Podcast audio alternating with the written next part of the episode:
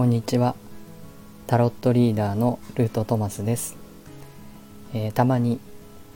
眠りへのあの案内人なんかもしています。今日はですねえっ、ー、とスタイフで、えー、昨日アンジュさんという方が青い車、えーと、スピッツですね。あのバンドのスピッツという、えー、ミュージシャンの「青い車」という歌をですね歌っておられたのを聞いてそれがずっと頭からあの離れなくて気になっておりました。でなんとなくその歌詞覚えてたので、え、なんか口ずさんでいたっていうかいたらあのすごい気になる歌詞満載っていうことに気がついて、えー、そのお話を今日は、え、興奮冷めやらぬ状態で お話というか収録をしたいと思います。多分1990年代の、え、半ばぐらいの歌じゃないかと思うんですけど、まあ、僕は当時大ファンでスピッツの大ファンで、えーと、体育館みたいなところでやってたライブにも行ったりとか、まあ、2回ぐらい行ったような気がしてこの「青い車」という歌も、え、生で聴いた記憶があります。すごく人気が高い歌だったのでそれをやるとみんなすごく、えーと、喜んだというか盛り上がった覚えがあります。あの始まり方もすごくあの印象的な出だしなので、えーと、とそういうことを懐かしく思い出したんですけどもあの歌詞でですねあのー、皆さんも YouTube などで見ていただくとわかるんですけどその「君の青い車で海へ行こう」え置いてきた何かを見に行こうもう何も恐れないよ、えそして輪廻の果てへ飛び降りようっていう歌詞があるんです。でここはサビなので何回も繰り返されるんですけど今までそこに輪廻っていう言葉が入っていることに全然気がつかなくってえ今回なんかえ輪廻というふうにちょっとかなりびっくりしました。でこの方のあの歌詞はですね星とか宇宙とか、まあ、惑星インディゴスーパーノヴァとか、まあ、ピックアップしていくとですね魔女。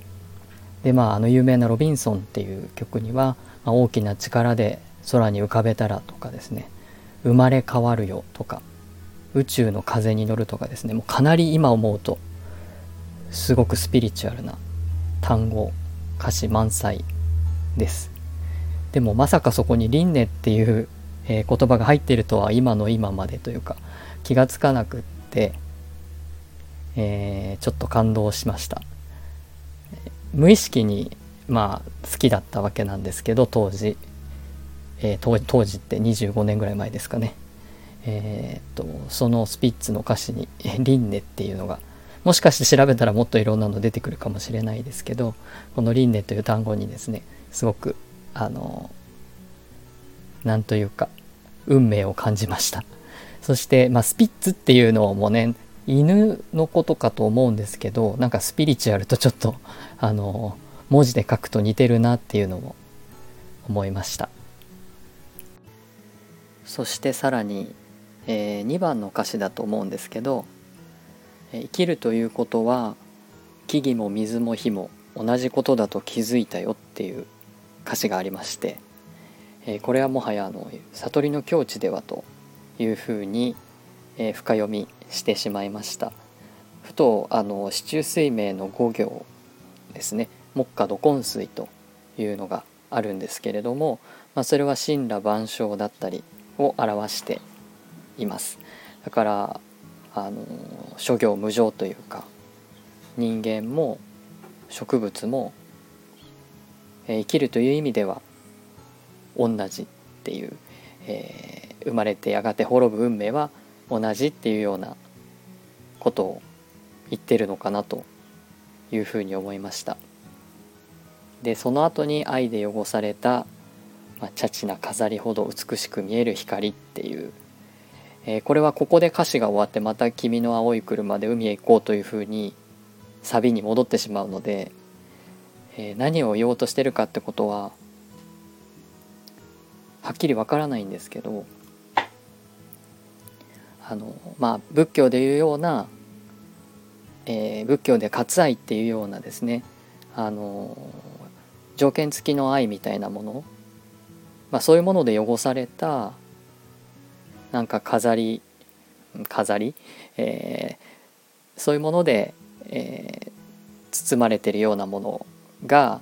美しく見えてしまうような世界みたいなものじゃなくって、まあ、そういうものではない世界へ、まあ、追い車で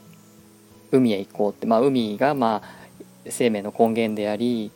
えーまあ、純粋な汚れのない場所っていう対比かなっていうふうには思ったりして、まあ、そういうふうな海へ行けばもっと別な根源的な何かがあるんじゃないかっていうことを言ってるのかなと思いました、えー、これはあくまでもですね僕の、えー、深読み、えー、感想であり妄想であの作者ご本人がですねどういう意図だったかっていうのはわからないです。で冒頭にはあの最後に冒頭のところに「えー、永遠に続くような掟に飽きたらシャツを着替えて出かけよう」っていうのがあります。えー、これ作られたのはまあ二十数年前なんですけど、えー、今この時代の転換点に、まあ、いる中でまあ、永遠に続くような掟に飽きたらっていうふうなことを言われると、まあ、今まで当たり前だと思っていたこととかですねこれまでの世界の在り方がまあ終わっていき、えー、これまでのシャツ、まあ、常識みたいなものをもう着替えて、えー、そんなものは、まあ、脱いでまた別なシャツを着て、えー、出かけようっていうふうにそんなふうに、え聞いてしまいました。え、僕のですねブログとかストアーズのお店の名前は、えー、宇宙を抜けて魂へ帰るという、えー、名前にしています。それはもう輪廻っていう言葉は使ってないんですけれどもあの輪廻の果てに飛び降りて、えー、というか輪廻の仕組み自体を飛び越えてもう宇宙のあの根源に帰るんだっていうことを意図しているものです、えー、まさかそれが青い車のあの歌詞とですね何ていうか響き合うとは思いもせずあのそういう昔聴いてた音楽とか手にしてきた絵画や読んだ本の中にもなんかそういうふうに今になって響き合えるようなものがあるんだなっていうのにとてもうん感動というかですねなんか嬉しく思いました。皆様にもそういうものがあるかもしれませんね。という、えー、ことで今日の配信はここで終わりにしたいと思います、えー、ノートにも書いてますのでもしよければそちらもご覧になってください。最後までお聴きいただきありがとうございました。